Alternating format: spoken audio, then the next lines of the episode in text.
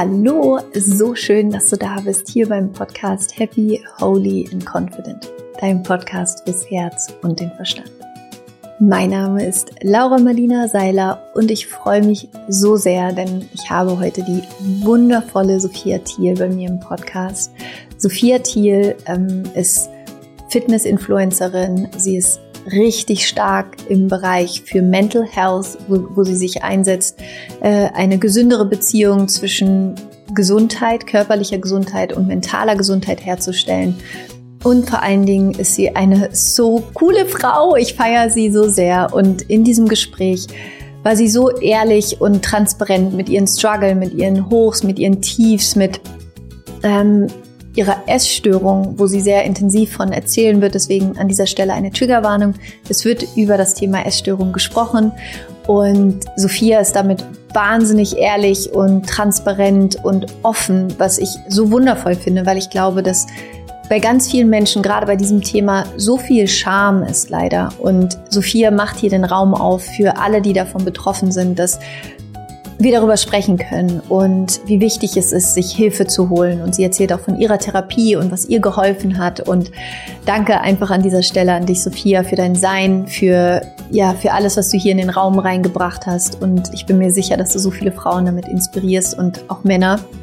Deswegen hör dir diese Folge so gerne an, nimm sie für dich mit, ähm, tank dich auf und lass dich von Sophia Thiel inspirieren. Und eine ganz wichtige Info noch, du hast jetzt nur noch bis zum 3.3. Zeit, dich für die Rise Up in Shine Uni anzumelden. Und wenn du gerne dabei sein möchtest, dann melde dich jetzt noch an. Den Link findest du in den Show Notes oder du schickst mir einfach bei Instagram Rusu 2024, also einfach R-U-S-U 2024 und ich schicke dir den Link zur Anmeldung. Ich freue mich riesig auf dich. Ganz viel Freude mit dieser Podcast-Folge. Schön, dass es dich gibt. Deine Laura.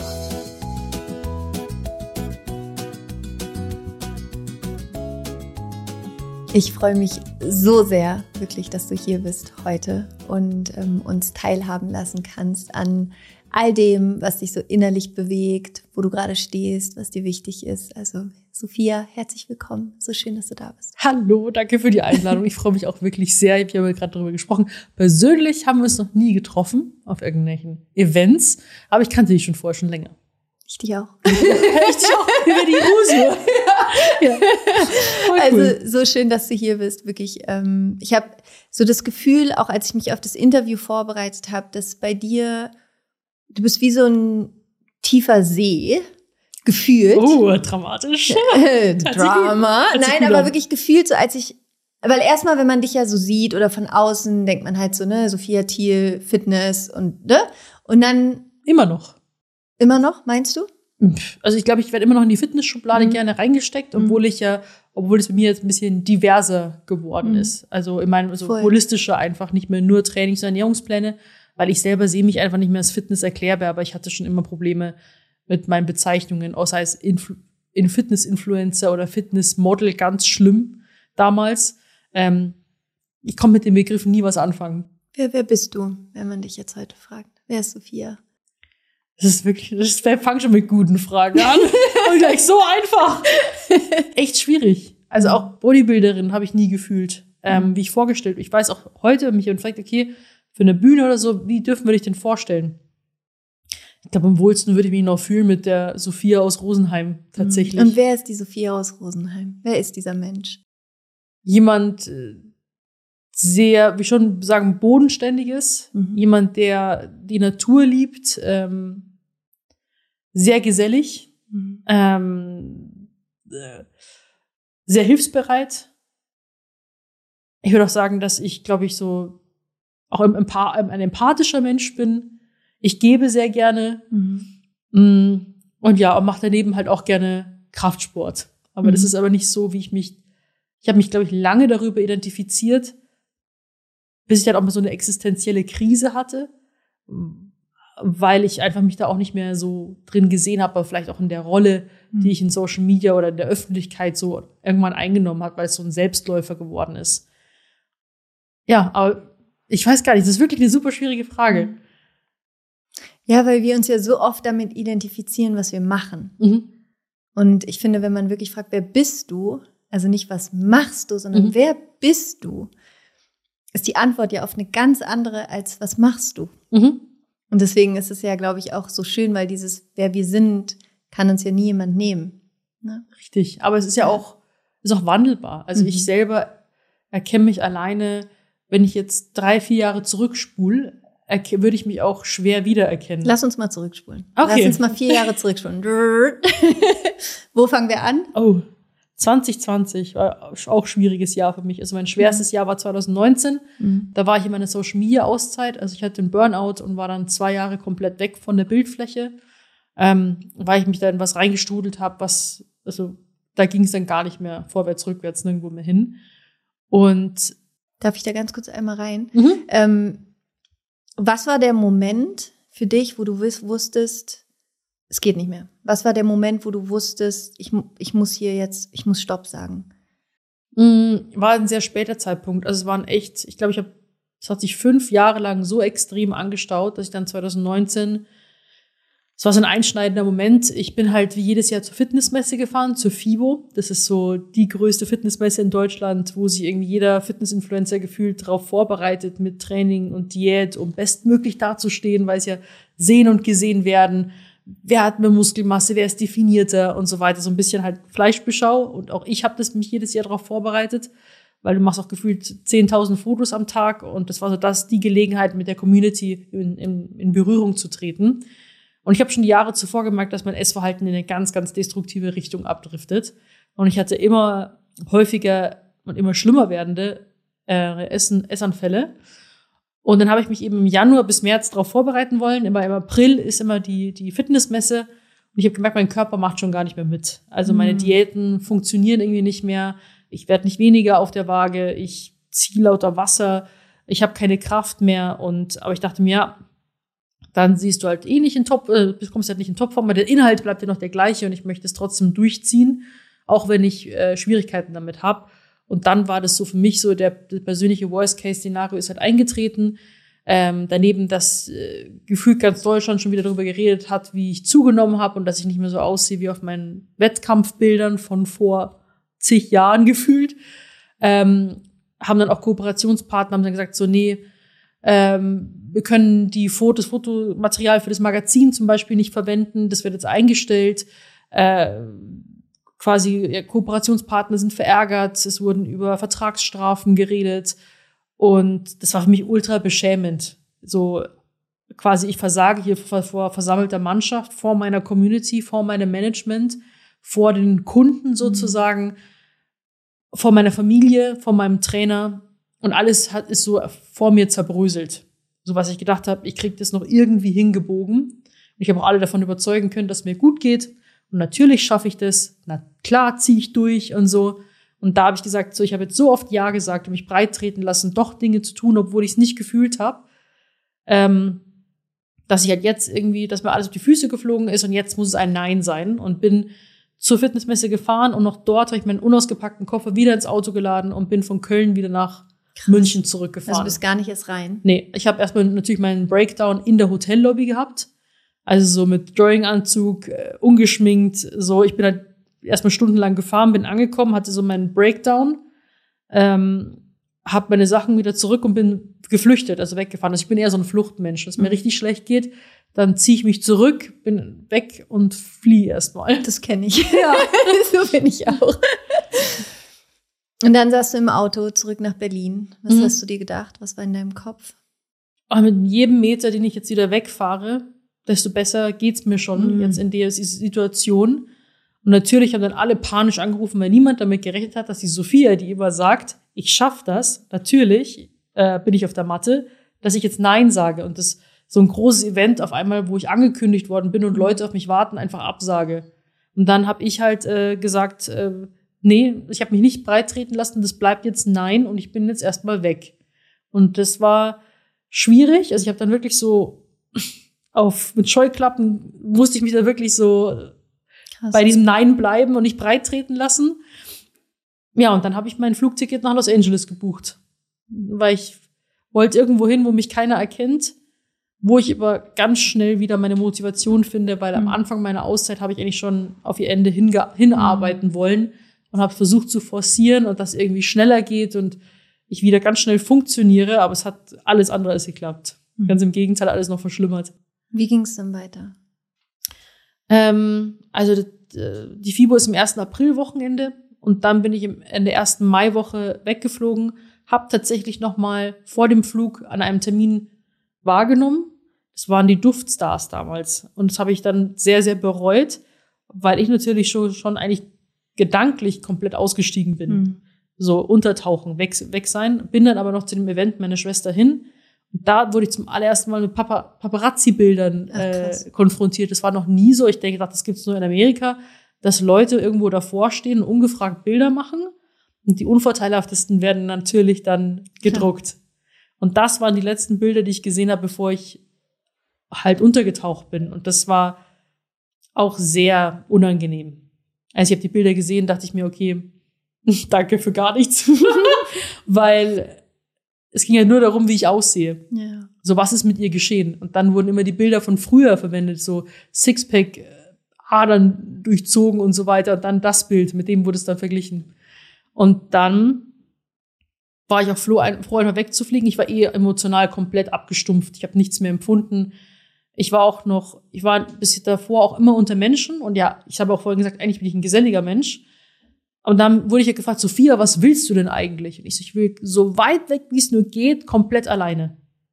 Ich wollte alleine sein. So, das hat das Gefühl hatte ich noch nie so intensiv. Und dann bin ich da eben hingeflogen, aber es war für mich jetzt keine Vorfreude, es war nichts da. Ich habe nichts empfunden. Also auch wenn das Flugzeug jetzt abgestürzt wäre, okay, egal was passiert wäre. Es war, es war wirklich schon eine sehr, ich bin dann wirklich richtig in eine Depression reingerauscht. Und angekommen dort war ich dann erstmal sehr einsam. Ich war zu so ein Airbnb in Venice Beach. Da dachte ich mir so, oh, tja, weil du kannst dir die, du denkst ja, du kannst vor deinem Problem fliehen, dann nimmst du deinen Koffer alle mit.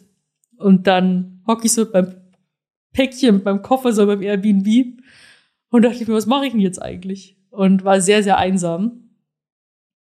Habe ich irgendwie so gefühlt, dass ich gar kein Teil mehr der Gesellschaft bin, weil mich auch, ich kenne da, also ich kannte da auch niemanden mhm. und war halt zum ersten Mal auf mich gestellt und dann habe ich auch zu mir gesagt, okay, der Grund auch, warum ich abgehauen bin, so wie du halt jetzt bist, so wie du aussiehst, ähm, wirst du in dem Business nicht gebraucht. So, du kannst deinen Job dann so nicht ausführen, also lass es doch einfach mal, iss was du willst, mach Sport oder nicht, lebe den Tag in einen Job, du glücklicher bist, wenn du das komplette Extrem machst. Hm. Weil ich immer gedacht habe, vielleicht sträubt sich ja irgendwas gegen mir, weil ich gar keine Sportlerin bin hm. oder weil ich nicht diszipliniert oder willensstark genug für eine Diät bin, sozusagen. Mhm. Und dann äh, bin ich von dem einen Extrem ins andere mhm. und dann ging es mir so schlecht wie noch nie. Also ohne Struktur im Alltag, ohne Sport, nur schlechte Ernährung, eben mit der, ich habe von früh bis spät halt, ich habe so lange gegessen, bis ich halt physische Schmerzen hatte. Also es war wirklich, äh, wirklich freier Fall. Und es ist halt für, für auch für die Psyche so komplett destruktiv. Und es war so meine persönlich dunkelste Zeit irgendwie so bisher, aber auch du wirst halt so an die Substanz so gebracht und ich hatte halt eben, ich habe meinen Selbstwert immer über Leistung definiert. So, ich bin besonders wertvoll, wenn ich jeden Tag ins Training gehe und wenn ich ähm, schlank bin, vor allem oder ein gewisses körperliches Ideal habe, sage ich jetzt mal, wenn ich mich an meine Diät halte, äh, wenn Social Media gut läuft, dann bin ich ein wertvoller Mensch. Und das war auf einmal alles weg. Und dann hatte ich so eine leichte, so ganz große Existenzängste und halt so eine Identitätskrise. Hm. Was war der Punkt, wo es wieder geschiftet ist? Oh, das, ich hatte dann, ich habe noch nie so lange auch Trainingspause gemacht, zwei Monate, also Mai, Juni habe ich gar nichts gemacht. Und dann habe ich im letzten Monat, weil ich konnte nur drei Monate bleiben, dachte ich mir, du kannst jetzt nicht wieder abreisen und warst nicht einmal im Gold's Gym. Das geht ja gar nicht. Mhm. So. Und dann dachte ich mir, okay, jetzt im dritten Monat fange ich jetzt mal wieder an. Und es war halt unglaublich mühs mühsam und frustrierend, weil ich gefühlt bei Null angefangen habe, so wie ich noch nie Sport gemacht hätte in meinem Leben. Da dachte ich mir, wow, krass. Äh, da muss ich jetzt aber irgendwie durch. Und ich bin jetzt schon fast drei Monate offline. Das geht ja gar nicht. Ich muss so schnell wie möglich wieder funktionieren. Und dann bin ich nach Los Angeles, wollte ich wieder ins andere Extrem, weil ich ja nicht experimentieren konnte. Ich wollte keine Zeit verlieren. Ich mhm. wollte so schnell wie möglich wieder in die alte Form zurück. Krass. Also habe ich die alten Pläne wieder gemacht. Und man konnte die Uhr danach stellen. Ich konnte die genau drei Monate lang durchziehen. Und dann hatte ich wieder Essanfälle. Mhm. Immer. Wie verhext. Also wirklich so, wo ich mir dachte, ah, jetzt trickse ich den dritten Monat aus und dann schaffe ich es schon. Nee. Also wirklich äh, genau dann, wenn ich, wo ich wieder abgenommen habe, wo mich Leute angesprochen haben, hey, voll cool, du hast wieder abgenommen, weil abnehmen ist ja immer was Positives, du siehst richtig gut aus und zunehmen ist immer was Schlechtes. Wobei das ja zum Beispiel bei jemandem, der depressiv ist und wenn es ihm richtig schlecht geht, nichts essen kann, dann ist man ja eigentlich froh, wenn derjenige was isst und zunimmt. Ja, und das ist halt, da kann man so richtig falsche, äh, ja, soll ich sagen, Dinge einpflanzen. Cool. Und deswegen war auch immer Abnehmen so das Allerwichtigste oder in Form sein. Ja, und dann das ganze Jahr 2019 habe ich noch so verbracht, immer wieder anfangen und hinflie also hinfallen, immer wieder Essanfälle haben und wieder von Null anfangen. Und dann, genau, habe ich dann ähm, da noch, ich habe Therapie dann erst im Jahr darauf angefangen, aber auch nur, weil wieder irgendwas Einschneidendes passiert ist. Also ich bin auch nur in die Auszeit, weil so diese Hiobsbotschaft kam, so, so komplett beschämend für mich, also hau, so hau ich ab. Und dann war es so, ich habe nie Therapie, hm, das was für, nee. Dann denken die Leute, ich bin gaga. Also diese ganzen Vorurteile, die man vor Therapie hat. Ich doch nicht, ich brauche sowas nicht. Für andere ist gut, aber hm. nee, ich brauche das nicht. Und dann, ähm, ja, habe ich halt äh, meinen ähm, Freund kennengelernt, also meinen damaligen 2020 und zwar in meiner schwierigsten Phase, haben uns aber sehr gut verstanden, weil wir beide ein Päckchen haben, was sehr ähnlich ist, aber sich anders äußert. Mhm. Ist auch irgendwie also eine spannende Dynamik gewesen, wir waren Leidensgenossen auf eine gewisse mhm. Weise. Aber bis zu dem Zeitpunkt wusste ich das noch gar nicht und ich wollte die Essstörung vor ihm verheimlichen. Dann habe ich ihn kennengelernt, dachte ich mir, ah, Liebe war das, was mir gefehlt hat. Mhm. Das war die letzte Zutat, dass ich jetzt keine Essanfälle mehr habe. So. Weil ich immer gedacht habe, es ist immer was im Außen. Außen. Ja, ja. So, wenn die Termine weg sind, habe ich ja. keine Essanfälle mehr. Wenn ich nicht so hart trainiere, sind die weg. Wenn ich ein bisschen länger schlafe, sind die weg. Wenn ich mich mit gewissen Menschen nicht treffe, sind die weg. Also wirklich so ganz banale Sachen. Und dann dachte ich mir, okay, jetzt habe ich eine Beziehung, jetzt sind sie bestimmt, jetzt bin ich geheilt. Und dann genau nach Januar, Februar, März kamen die Essanfälle wieder. Und ich dachte, das kann doch nicht wahr sein. Ich kann doch nicht alles verlieren, was mir irgendwie lieb ist. Ich habe eh das Gefühl gehabt, dass alles zerbröselt ist wegen der Essstörung. Beruflich, Freundschaften, Familie, Beziehung, alles kaputt gegangen deswegen. Ich kann meine neue Beziehung jetzt nicht nach drei Monaten schon verlieren. Dann wollte ich die Seite, so diese dunkle Seite von mir, diesen Dämon von ihm verstecken und einfach äh, irgendwie so ja, verheimlichen, bis er mich bei einem Essanfall erwischt hat, auf frischer Tat. Dann nicht so. Wie sieht so ein Essanfall aus? Wie, wie kann ich mir das vorstellen?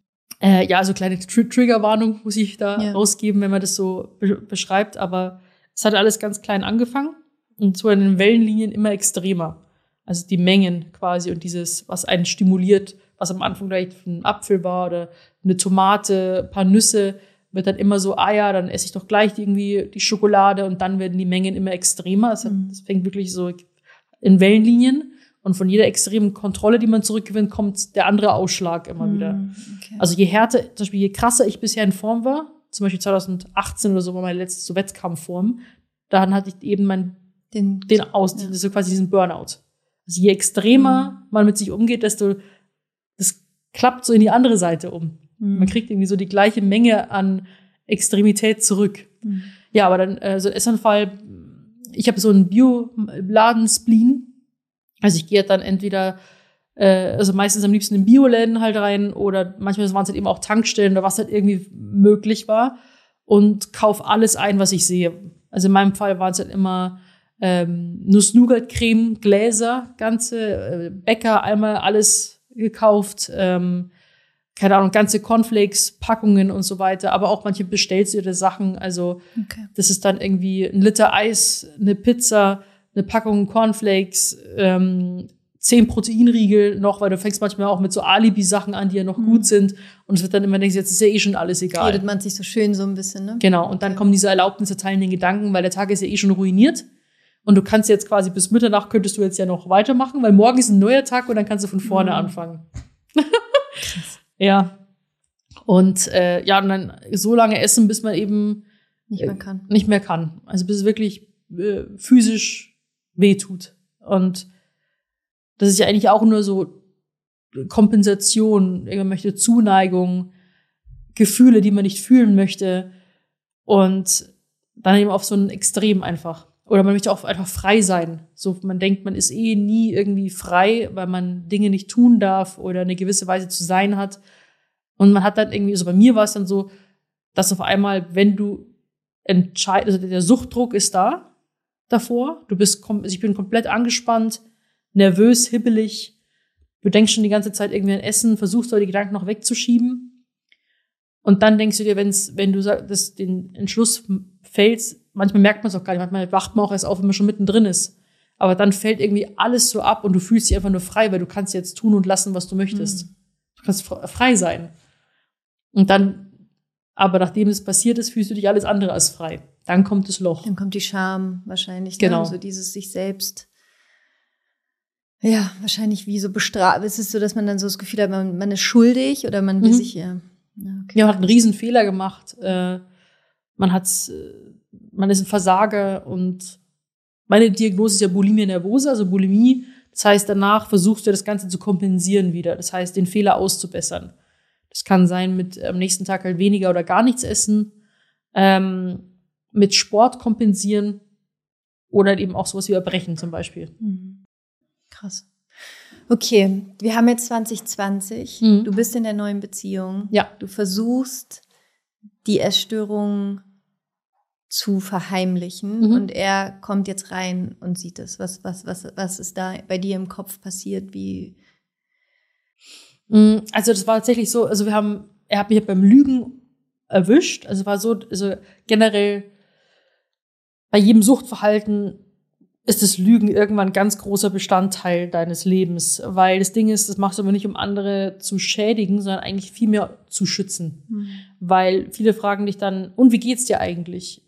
Und wie läuft's gerade beim Essen? Natürlich sagst du, natürlich, mir geht's gut, weil du entweder die kein, also nicht darauf eingehen möchtest, du möchtest nicht drüber sprechen und du willst nicht, dass die andere Person sich sorgt. Mhm. Und zwar halt nie böswillig gemeint. Und ähm, dann war es so, dass äh, ich bin ins Training gegangen und er wollte im englischen Garten in München was lesen. Ich sag, ich gehe zum Sport. Und er kam früher aber wieder als vereinbart zurück, weil er auf Toilette musste und wollte im mhm. Fitnessstudio eben gehen. Wer war nicht da? Ich. Mhm. Und genau da, wo er dann kam, bin ich im Auto um die Ecke gebogen und er stand dann so da, what the fuck? So, wo warst du dann eigentlich? Bist du jetzt irgendwie fremd gegangen oder mhm. irgendwie so? Das war jetzt gerade übrigens mein Bein, was geknackt hat. und ähm, dann war ich irgendwie so, perplex und ich hatte gar keine Antworten. Ich habe dann, ich bin dann da gehockt, so die, das schlimmste Gefühl, so, so an Scham, was ich je hatte. Also das ist Nonplusultra, also das schlimmste Gefühl von der Schaff und Scham war immer beim Essanfall erwischt zu werden. Ja, okay. Das war das aller, war das peinlichste, was man sich vorstellen kann. Mhm. Und manchmal kamen die Leute rein, also meine Eltern haben das zum Beispiel schon mal oder eine Freundin, die wissen gar nicht mehr, was los ist, weil ich stehe dann vielleicht nur im Kühlschrank und esse gerade was. Für mich war das dann so, ah, fuck, ja, so richtig schlimm. Krass. Und ich wollte einfach nur mich auflösen oder ganz schnell davonrennen. Und ähm, dann habe ich mir gesagt, so, ich habe da ein ganz, ganz großes Problem schon seit sehr langer Zeit. Ich habe keine Ahnung, was es ist. Ich habe keine Ahnung, woher das kommt. Aber da ist was. Ich habe eine Essensproblematik, weil Essstörung war für mich noch gar kein Begriff. Ich habe immer gesagt, ich habe eine Essensproblematik. Und habe es immer mit Humor genommen. Ich so, ja, ich habe so, ich esse halt einfach super gerne, ne, so nach dem Motto. Ähm, ja, und dann war er mal erst so, okay, er lernt irgendwie so eine ganz andere Sophia auf einmal kennen.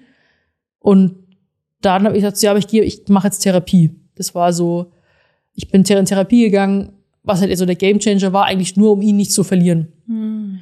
Oder um, um ihn zu zeigen, ich will da wirklich dran arbeiten und ich kann einfach selber nicht mehr, weil mein, ich bin mit meinem Spanisch am Ende, ich habe keine Antworten darauf. Und dann habe ich gleich gegoogelt, einfach Therapie, München, habe rumtelefoniert und dann Gott sei Dank über das Management ähm, quasi da eine Studienkollegin von damals, die haben angerufen und dann hat sie noch einen Platz für mich frei gehabt. Wow. Mhm. Und wie war es dann für dich, das erste Mal in so eine Therapiesession zu gehen? Schlimm. Mhm. Also ich hatte so wie viele andere wahrscheinlich unglaubliche Vorurteile. Ich dachte mir, okay, jetzt werden irgendwie, was werden alle über mich denken? Jetzt bin ich irgendwie gaga und äh, quasi wie so klapsenmäßig. Also wirklich ganz unbegründet und unaufgeklärt. Und dann bin ich dahin schon so, oh Gott, dieser Raum, diese zwei Stühle. Und hier werde ich jetzt irgendwie nächsten, so wirklich so, es war ernüchternd, ein Gefühl aus, okay, ich bin gebrochen, ich bin jetzt irgendwie so am Ende, ich habe es alleine nicht geschafft, so nach dem Motto, also irgendwie keine schönen Gefühle. Aber dann nach den ersten Stunden habe ich gemerkt, wie toll das ist. Mhm. Und weil ich hatte davor schon tiefenpsychologische Erfahrung ähm, und Coaching-Erfahrung, mhm. aber mehr oder weniger so ein bisschen semi-professionell. Ich habe wirklich, ich hätte alles gemacht, ich hätte alles bezahlt, dass das irgendjemand aus mir rausschneidet. Mhm. Und das ging, ging natürlich nicht. Also ähm, und war umso frustrierter nach jedem Mal, wo ich wieder Essanfälle hatte. Und es war immer so ein Gefühl, ich habe so mein Glas mit Wasser und da ist Dreck drin, was sich unten absetzt. Und das ist quasi, ich lenke mich ab mit Arbeit, ich beschäftige mich damit, damit ich oben noch ein bisschen klares Wasser habe, wo ich schauen kann. Mhm. Und hat immer so angefühlt, ob man einfach so, wenn immer wenn ich darüber gesprochen habe oder gut gemeinte Ratschläge bekommen habe, die aber vielleicht nicht so hilfreich waren, als ob ich immer mit dem Löffel drin umrührt und dann sehe ich nur Dreckwasser und macht alles umso schlimmer. Und es tut einfach nur weh. Und bei ihr, bei meiner Therapeutin, ähm, ich habe halt Verhaltenstherapie gemacht, habe ich jetzt zum ersten Mal das Gefühl gehabt, dass sie das, den Dreck rausfiltert, mhm. Stück für Stück. Wow. Was würdest du sagen, war in deiner Therapie für dich so ein Moment, wo du so ein Aha hattest, so ein, wo sich vielleicht für dich was zusammengesetzt hat, was du vorher nicht sehen konntest? Weil das finde ich bei mir ist so oft, wenn man ähm, jetzt mit Therapeuten arbeitet oder auch im Coaching, dass es manchmal so Momente gibt, wo, wo du so einen Blindspot plötzlich siehst, den mhm. du vorher die ganze Zeit nicht sehen konntest, weil du bist es ja. Ja. Gab es für dich so einen Moment, wo du so dachtest so, ah, jetzt checke ich's, ja, also ganz viele, liegt. ja, ganz viele kleine, glaube ich. Mhm. Also einmal den Selbstwert habe ich halt immer völlig falsch definiert. Mhm. Ähm, dass ich zum Beispiel sage, okay, ähm, ich, also quasi, ich bin nur besonders wertvoll, wenn ich Leistung erbringe. Und ich habe die erste Stunde habe ich schon gefragt, wie lange brauchen wir denn jetzt hier eigentlich? Wann funktioniere ich denn wieder? Wann kann ich wieder online gehen? Also ja, trotz, das war meine allererste wow. Frage. Das war, wow. Weil ich, ich wollte wissen, ja, wie lange muss ich jetzt wann, herkommen? Wann kann ich wieder funktionieren? Genau, wann kann ich wieder anfangen? Das geht, ich habe schon zu lange aus. Ich war schon ein Jahr in der Auszeit. Es war schon so, ich bin schon zu lange hier in der Auszeit und ich habe immer noch keine Antworten. Oder ich habe mich gefühlt, als ob ich noch nicht kein Stück vorangekommen bin, was ja nicht wow. wahr ist, aber ähm, es waren auch alles Learnings, aber das war dann schon, sie haben mich gefragt zum Beispiel, würden sie einfach so, wie sie jetzt sind, wieder online gehen? Und das war für mich so, oh Gott, nein, weil ich mich immer versteckt habe. Hm. Und das war dann so, wo ich dann auch gemerkt habe, wo ich dann wieder online gegangen bin, im Februar 2021, war mir es auf einmal völlig egal, wie ich aussehe. Mhm. Und das war zum Beispiel dieses, ich habe alles davon also abhängig gemacht, was ich tun darf oder nicht, je nachdem, wie ich aussehe oder was ich. Das war ganz, ganz, weil das generell bei Essstörungen wird ja das Gewicht und das Aussehen ja völlig überbewertet. Mhm. Und ähm, dann von diesen Zahlen loslassen. Sie, was machen Sie denn? Ich habe mich ja jahrelang, ich bin ja nie essen gegangen. Ich habe alles abgewogen und berechnet. Ich habe mich ohne eine App nicht ernähren können. Und was machen Sie denn, wenn Sie Ihr Handy verlieren? Ich so, ja, super GAU. Ich würde versuchen, mir anhand eines Buchs irgendwie alles zusammenzuschreiben, äh, damit ich, das war für mich auch so, boah, krass. Wenn ich die App, diese App nicht habe, dann, dann kann ich nichts essen. Und was für mich das der absolute game-changing ähm, Moment war, ich habe dann auch ein therapieergänzendes Buch gelesen. Das heißt Essstörungen stoppen, mhm. ganz banal. Ähm, und da waren Tagebucheinträge von einer Betroffenen drin. Mhm. Und dann habe ich dann gedacht, so, weil Familie wäre auf jeden Fall was Schönes für mich. Was wäre ich denn für eine Mutter so an sich? Und dann habe ich jetzt so meine Therapeutin gesagt, ja, meine Kinder sollen auch alles essen die dürfen Schokolade essen, die sollen alles machen. Und dann hat sie auch gesagt, ja, Frau Thiel ist aber nicht so einfach, weil die schauen ja, was die Mama macht. Und wenn die Mama aber immer mit der App quasi und ab, ihr Essen abwiegt und immer was anderes macht, die Kinder werden es irgendwann übernehmen. Und das war für mich das allerschlimmste Gefühl, wo ich dann auch direkt zum Weinen angefangen habe, die größte Angst davor, dass meine Kinder mein Verhalten übernehmen. Mhm.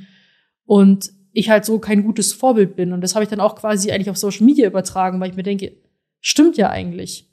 So, das, das geht einfach nicht. Und ich, mittlerweile sehe ich auch äh, meine Follower irgendwie nicht wie mehr wie früher, wie Augen, die mich auf Schritt und Tritt beobachten und be- und verurteilen, sondern ich sehe halt meine Kinder, auf die ich aufpassen muss, dass ich jetzt ähm, kein Schmarrn vorlebe. Und das war ja damals auch so, ich habe es ja nicht besser gewusst. Und ich habe nach außen hin bessere Tipps gegeben. Und dann immer gesagt, so, hey, mach das lieber so, keine Kalorienzellen und so weiter. Aber ich habe es bei mir selbst nie anwenden können. Mhm. Und das war, dann hat sie eben in diesem Buch, hat sie auch beschrieben, wie sie, während sie äh, im Kreissaal in den Wehen lag bei ihrer Geburt, einen Essanfall hatte. Und das war für mich einfach so schlimm. Ich muss, ich tue einfach alles, damit es weggeht. Und wenn es ist, dass ich diese blöde App lösche, also und wenn ich tue einfach alles, dass das darf nicht eintreten. Also eher halt in die Zukunft gedacht, mhm. irgendwie mit mit äh, eher Kindern. Also ich, mir hilft es eher, wenn ich an andere denke, als an mich selbst. Weil bei mir selbst ist halt alles nicht so. Ja, ich also auch mit Negative Self-Talk und so weiter ist aber auch ein schwieriger Prozess für mich, weil ich war halt immer mein größter Drill-Coach. Mhm. So nicht geschimpft ist genug gelobt. Sagt gibt's einen Wo, Woher kommt das bei dir? Also ich glaube, also meine Eltern, also meine Familie, wir sind alle so ein bisschen so nach dem Motto, wir wollen, dass uns allen gegenseitig gut geht, aber wir sind alle sehr selbstzerstörerisch unterwegs. Krass, okay, also das ist eigentlich das System, aus dem du kommst ja, quasi. Also quasi zusammenreißen, nicht rumjammern. Andere haben es viel schlechter, sich nicht beschweren. Hm. Ein Indianer kennt keinen Schmerz nach dem Motto. Ähm, Und welche Sätze wären eigentlich die, die du gehört haben müsstest, hättest haben müssen? Also wenn du jetzt nur mal auf deine eigene Natur guckst, wer du bist, mhm. wer die Sophia ist, welche Sätze hätte sie hören müssen, damit du an erster Stelle auf dich achtest? Hm. Also ich bin ja so ein bisschen perfektionistisch veranlagt, aber es ist ja eine Illusion, so dieser, das ist einfach nur, also meine heutige Devise ist eher, so gut es geht, ist das neue Perfekt. Also ich glaube, hm. Wenn man eher so sagt, mach's einfach nur so, so das Be gib einfach dein Bestes und nicht sei irgendwie perfekt oder mach das irgendwie, ich glaube, das wäre ein guter Ansatz gewesen. Mhm. Also nicht, dass meine Eltern jedes von mir gesagt hätten, aber es war ich habe es ja auch selber dann von mir mhm. selbst irgendwie verlangt.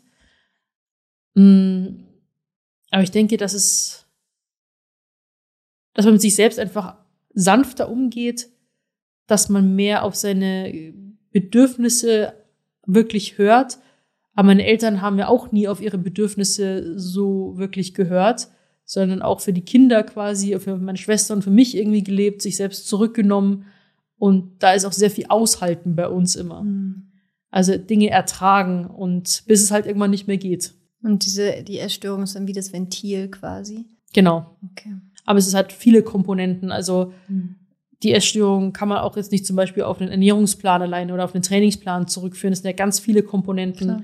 Und ich habe schon sehr früh im Kleinkindalter angefangen, mit so Essen mit Emotionen sehr hm. stark zu verknüpfen. Also wenn irgendwie Belohnung, wenn irgendwas Tolles war, viel essen wenn ich traurig und frustriert war, mit Essen trösten. Dann kam Prüfungsangst damit dazu, Essen hilft mir.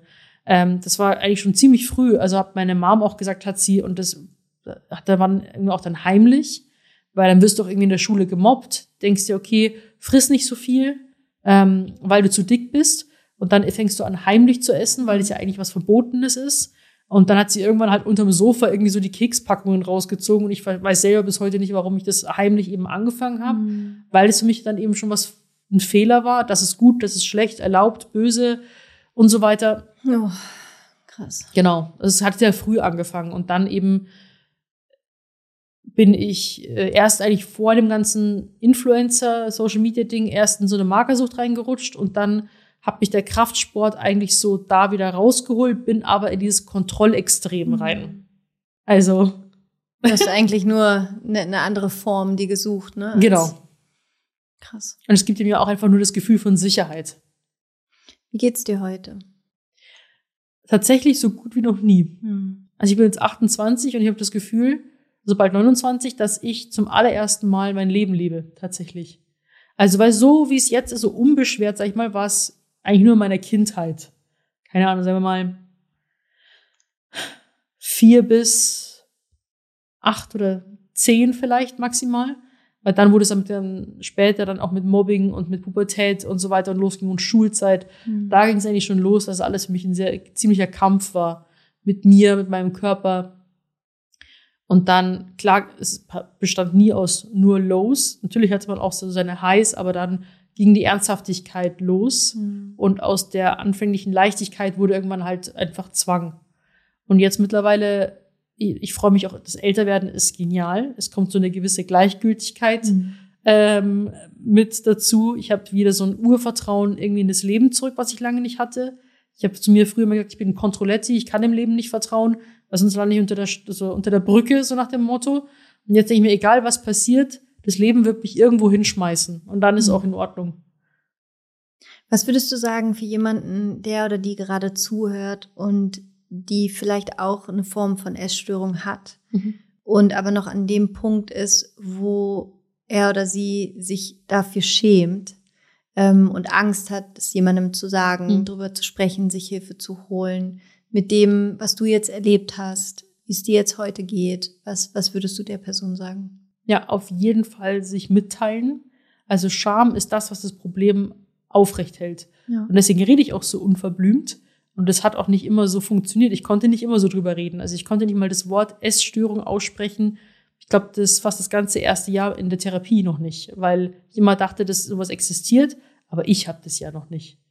Und es gibt auch viele, also viele denken, ab wann bin ich denn krank, in Anführungsstrichen, genug für eine Therapie? Mhm. Sich Hilfe zu holen, ist nie zu früh oder nee. so. Therapie geht immer. Immer, ja wirklich. so, und Therapie geht immer. Ja, und ich ja. wirklich, ich bereue es, dass ich nicht eher angefangen hätte. Ja. Also ich habe sie erst 2020 angefangen, aber ich jetzt eigentlich allerspätestens schon 2017 anfangen müssen, eigentlich, oder sollen. Mhm. Ähm, und je eher man das macht, desto besser. Ich hätte mir dadurch auch sehr viel Leid, Zeit und auch Geld erspart. Ähm, und dass man, wie gesagt, dass wenn die, es ist zwar ein blödes Sprichwort, aber ist der Ruf ist ruiniert, lebt sich's gänzlich ungeniert. Der Ruf ist jetzt auch nicht ruiniert, aber wenn die Katze aus dem Sack ist, es lebt sich so viel leichter freier, ne? und freier. Hm. Und dann verliert dieses, in Anführungsstrichen, Problem auch an Gewicht. Hm. Das heißt, es ist nicht mehr so schlimm. Also ich möchte auch nie wieder Anfang 20 sein, weil mein ganzer Alltag war nur Panik und das darf nicht passieren und oh mein Gott und was ist wenn und Leben und Tod und so weiter. Hm. Krass. und jetzt ist so, einfach entspannt und ähm, habe ähm, jetzt Therapie gemacht bis jetzt vor kurzem. Also ich hatte genau 111 Stunden. Jetzt quasi Ende 2023 war jetzt meine letzte Therapiestunde. Das hat sich auch ganz natürlich und organisch ergeben. Weil irgendwann, irgendwann ich habe keine Stunden mehr, irgendwie so, gar nicht mehr, ich habe keine so, erstmal keine Zeit und dann weiß, wusste ich nicht, worüber ich reden soll. Ich, ich habe gerade nichts, worüber ich sprechen kann. Ich so, ja krass. So, so passiert es dann irgendwie. Also, dass es irgendwie auch so ausschleicht. Und natürlich, das ist nicht von heute auf morgen weg, aber es kommt eine Leichtigkeit rein und man lernt mhm. damit einfach umzugehen und es rückt einfach sehr angenehm in den Hintergrund. Mhm. Also ich kann jedem empfehlen, so früh wie möglich mit jemandem darüber reden. Man ist da auf gar keinen Fall alleine. Ich bin auch, wo ich das Buch gelesen habe, habe ich genau gesehen, in welches Muster ich falle. Und dass mhm. ganz, ganz viele Menschen das gleiche Muster haben. Und ähm, sich mit dem Thema einfach beschäftigen, sich auch Dingen öffnen. Also ja, und nicht so, nicht so lange warten wie ich vielleicht. Mhm. Und den alten Schuh immer und immer wieder probieren, weil man manchmal an sich selbst zweifelt, ja, ich bin ja nicht willensstark genug und ich muss das nächste Mal einfach noch härter vorgehen. Daran liegt es nicht. Es liegt an, mhm. also jeder, man kann jeden Essanfall oder jeden, sagen wir, nicht mehr Rückfall, sondern Vorfall eigentlich sehen, als der Körper sagt einem, nee, das ist ja noch nicht der Weg. Hm.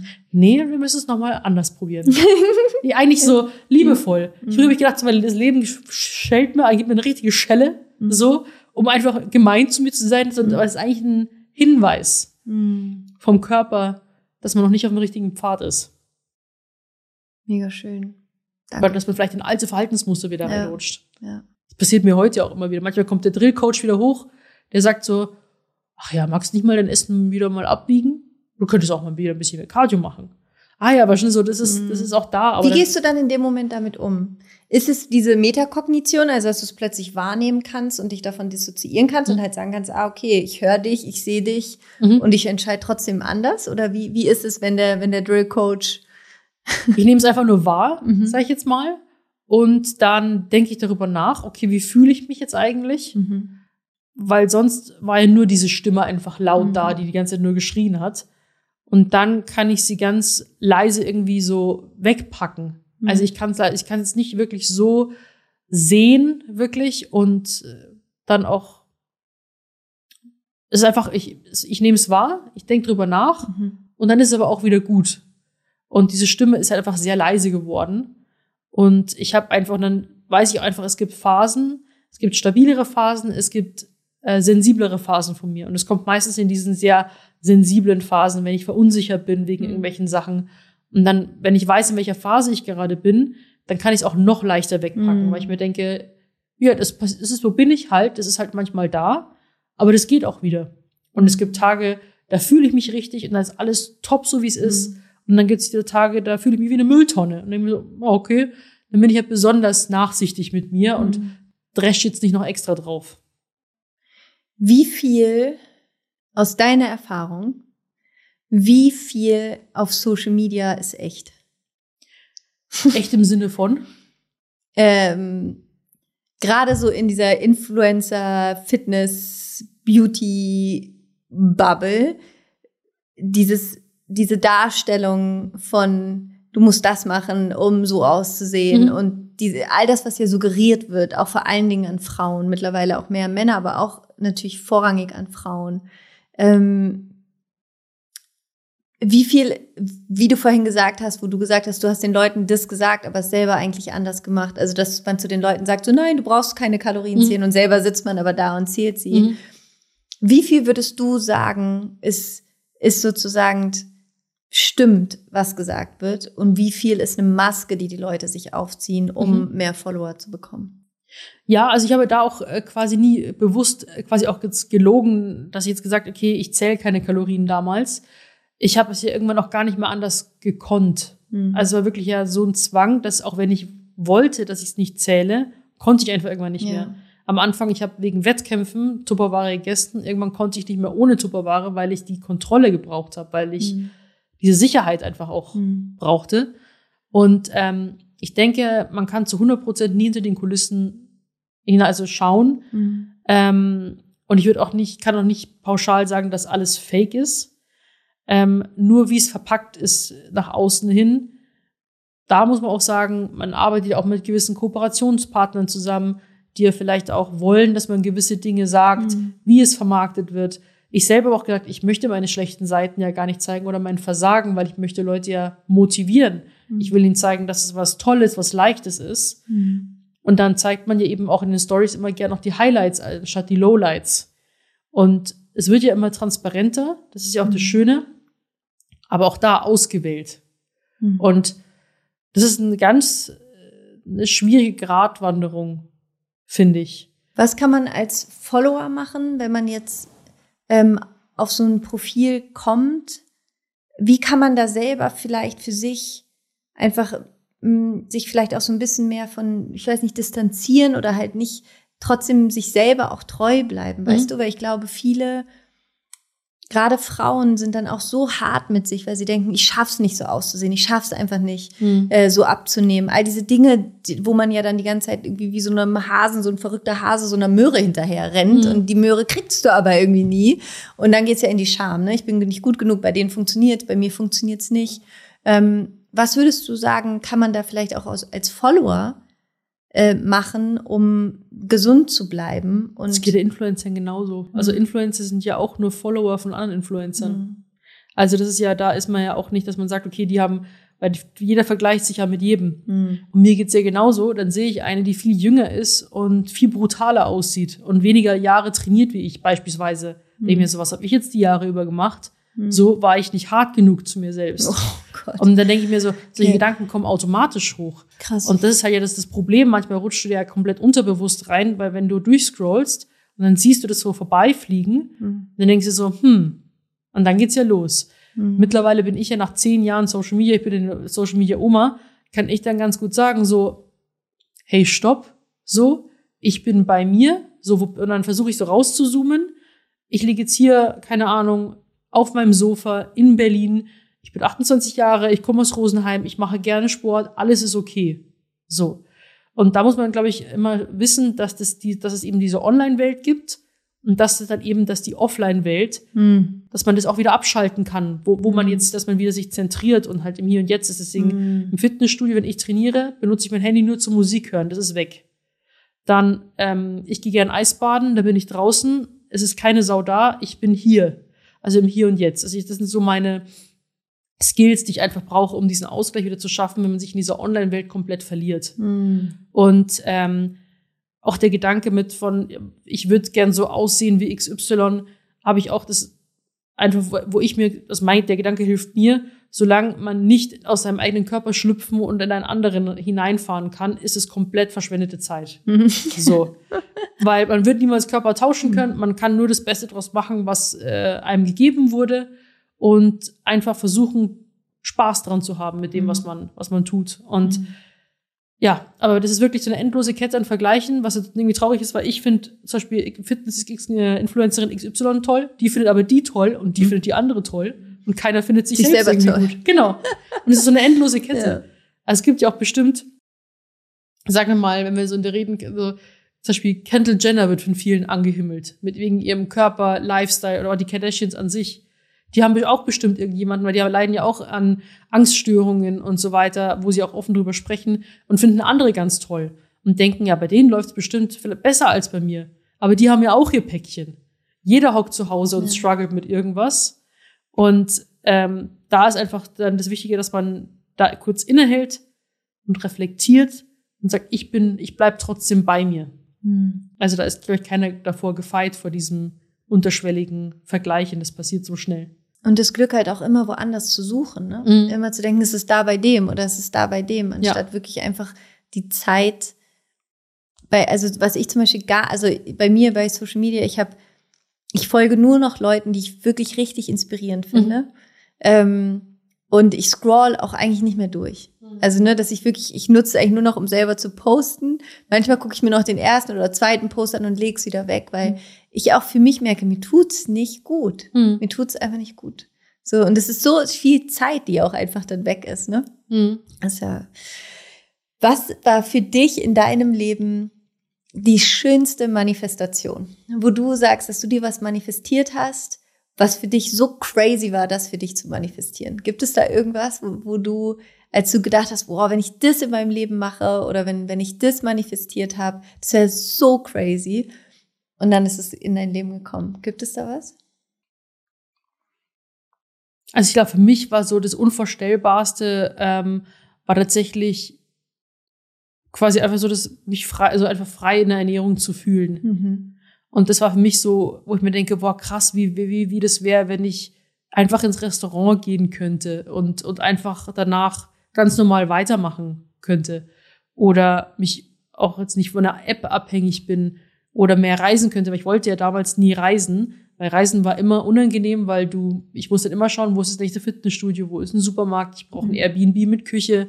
Das war für mich so viel Aufwand und so viel aus meiner Routine, dass es für mich Reisen nichts Schönes war, sondern was Umständliches. Und da wollte ich lieber, keine Ahnung, in München da bleiben und immer, immer im Trainingssystem bleiben. Und dass halt diese Freiheit einfach kommt. Das habe ich mir schon irgendwie so mhm. Gewünscht vorgestellt. Ich weiß nicht, ob ich das wirklich manifestiert habe, aber es war so eine Wunschvorstellung. Ich habe nicht gesagt, so ich sehe mich da drin und mich da so vorgestellt, sondern so, ach ja, das wäre schon irgendwie schön, aber nie wirklich so auch dran geglaubt bis zu einem gewissen, mhm. gewissen Grad, was einfach schon so extrem bei mir war.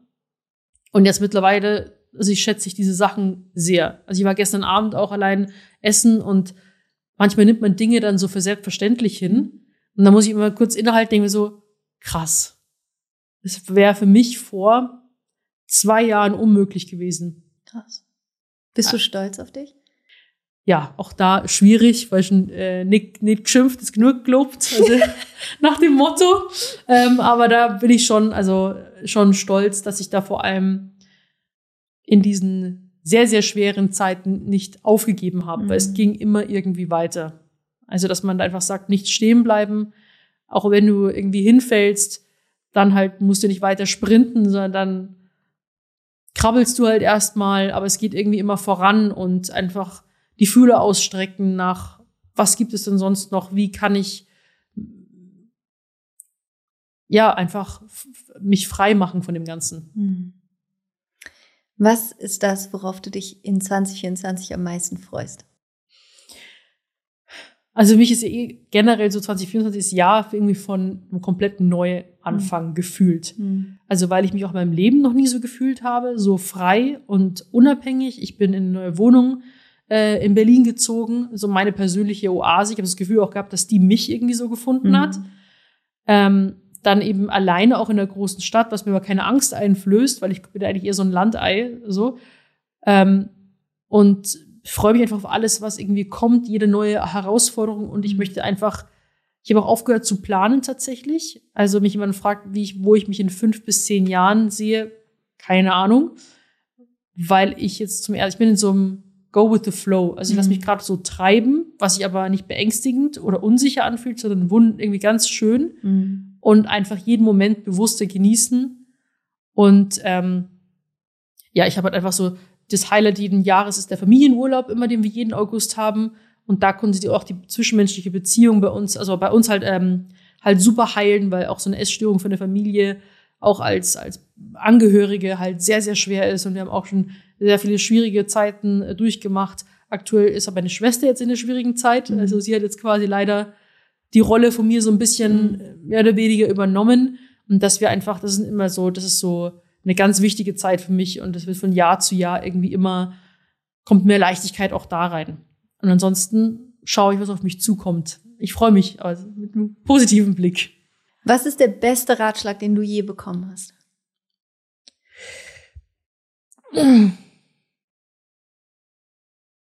Meine Therapeutin hat so viele tolle Sachen gesagt. Kann man so viele Sachen, wo du erst da hockst, denkst so, ah ja, krass. Ähm,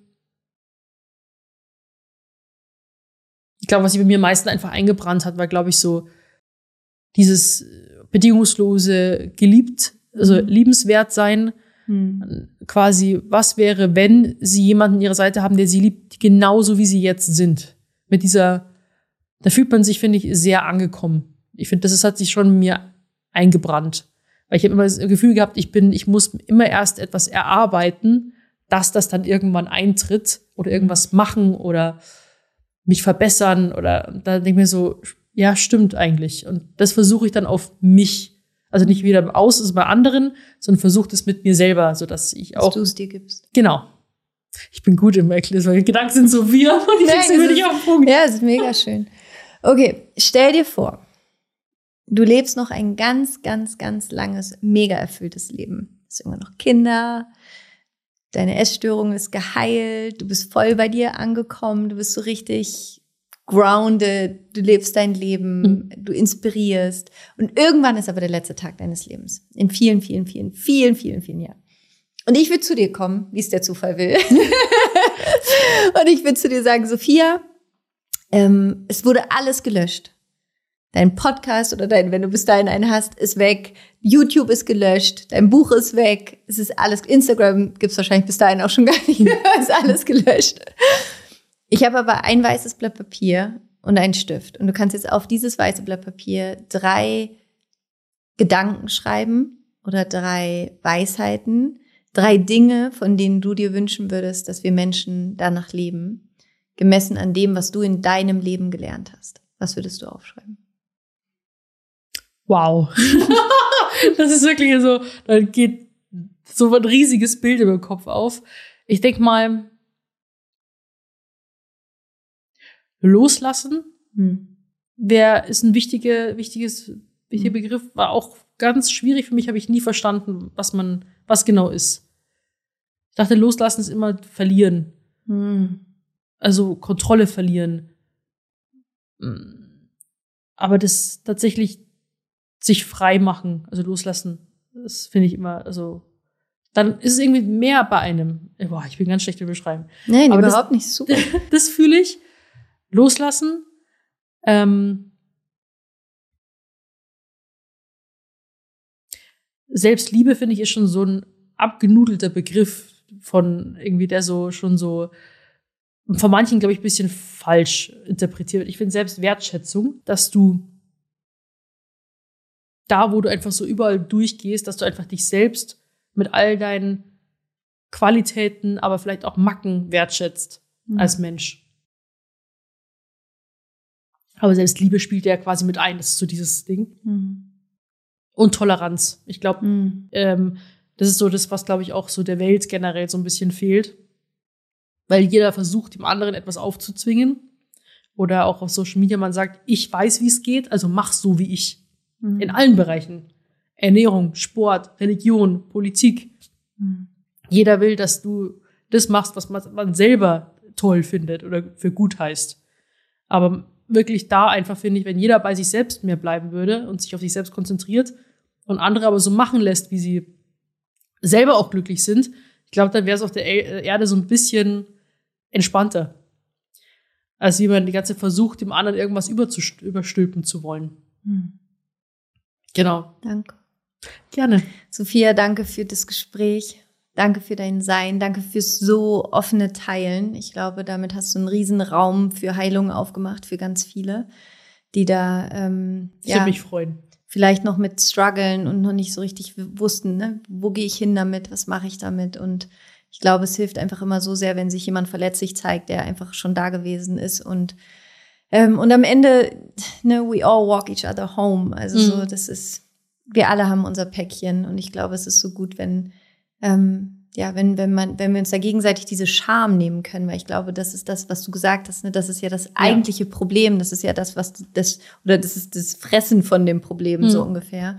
Ähm, deswegen danke, danke, danke, danke für dein Sein und ich wünsche dir von Herzen, dass du ein wunderschönes 2024 hast, mit ganz viel auch. Freiheit, mit ganz vielen schönen Begegnungen, mit ganz viel Liebe, mit ganz viel Leichtigkeit, Freude, schönen Begegnungen und ähm, ja, dass wir uns hoffentlich auch wieder über den Weg laufen. Auf also, jeden Fall. Jetzt, danke dir. Danke dir für das tolle Gespräch. Ich habe mich sehr wohl gefühlt und ich hoffe, dass vielleicht ist für manche jetzt, jetzt so der Wake-up-Call vielleicht ist, jetzt teile ich mich jemandem mit. Hm. Oder jetzt gehe ich die Sache an. Keine Zeit verstreichen lassen. Ja. Das war wirklich so das, das Allerwichtigste. Heilung ist jetzt. Heilung ist jetzt, so ist es. Amen. Amen. Dankeschön. Danke dir.